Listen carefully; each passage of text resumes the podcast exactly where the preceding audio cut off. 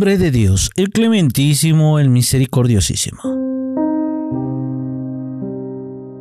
Estimada audiencia, bienvenidos a Islam al Día, querida comunidad. Que la paz de Dios esté con todos ustedes. Hoy les tenemos preparado una breve narración hablando si Jesús hubiera estado vivo. Espero que sea del agrado de todos ustedes. Bienvenidos a Islam al Día. Iniciamos de esta manera. Ojalá Jesús hubiera estado vivo. ¿Qué harías si supieras con seguridad que hoy es el último día de tu vida o que pronto morirás de una grave enfermedad? Por lo general, en tales ocasiones el ser humano renuncia a todo. De hecho, el motor de su vida se apaga y sus ruedas fallan. Quizás una de las razones del secreto de la vida de todos y cada uno de nosotros es que la luz brillante de la esperanza y el deseo no se apague en el corazón y continuemos luchando por la vida.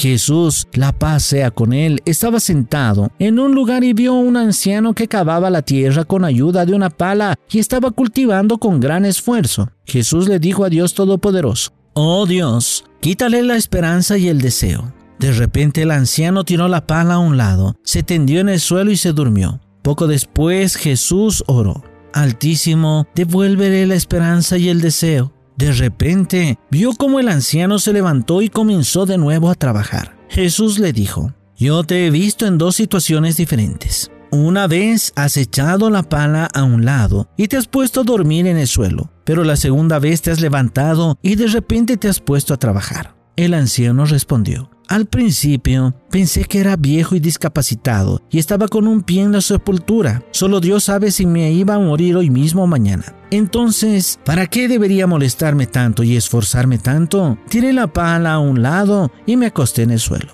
Pero no pasó mucho tiempo cuando otro pensamiento vino a mi mente. ¿Cómo sé que no viviré muchos años? Hay gente como yo que vive muchos años. El ser humano desea una vida decente mientras vive y tiene que trabajar para sí mismo y su familia. Entonces me levanté, agarré la pala y comencé de nuevo a trabajar. Por eso, para generar mayor actividad debemos conservar en nuestros corazones viva la esperanza en el futuro. Sin embargo, esa misma esperanza y deseo que son el secreto de la actividad y el esfuerzo del ser humano, y que como las gotas de la lluvia que dan vida mantienen viva la tierra del corazón del ser humano, si incurren en el exceso, se convierten en una inundación destructiva que se lo lleva todo a su paso y finalmente ahogan al hombre en lo mundanal, la opresión, el crimen y el pecado.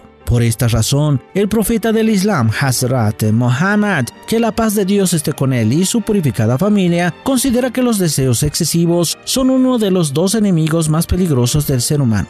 Y ha dejado dicho, aquello en lo que más temo que incurran ustedes es por una parte la sensualidad y por otra, las aspiraciones excesivas, porque la sensualidad te priva de lo correcto y las aspiraciones excesivas te vuelven codicioso de este mundo. El profeta, que la paz de Dios esté con él y su purificada familia, temía las aspiraciones excesivas de una nación que se elevaban tanto como las lanzas clavadas en el corazón de su hijo Hussein, que la paz de Dios esté con él, altas flechas y largas lanzas que habían crecido en la tierra de los deseos del pueblo más insensible del mundo debido a su codicia y que finalmente se clavaron en el cuerpo de los mejores siervos de Dios. Ojalá Jesucristo, en lugar de orar por el anciano que solo cavaba y cultivaba la tierra, le hubiera pedido a Dios que en el día de Ashura hiciera secar la esperanza y el deseo en los corazones de las personas de duro corazón que golpearon con todo lo que tenían en sus manos el cuerpo ya medio muerto y sediento del hijo más amado del profeta del Islam. Que la paz de Dios esté con él. Ojalá Jesucristo estuviera estado presente el día de Ashura y le hubiera pedido a Dios que secara la raíz de la esperanza y el deseo en los corazones de las personas que por su codicia de monedas de oro o de plata degollaron a una persona cuyo único deseo era guiarnos y salvarnos.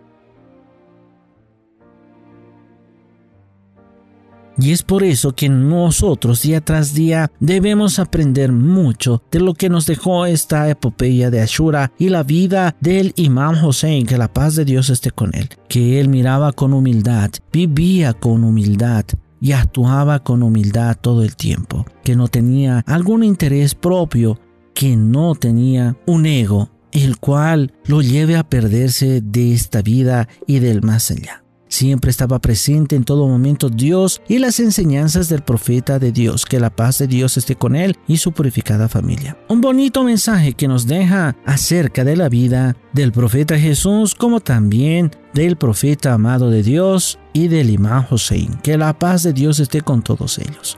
Sigan en compañía de www.islamaldia.com que tiene mucho más para todos ustedes. Con nosotros será hasta la próxima. Que la paz de Dios esté con todos ustedes.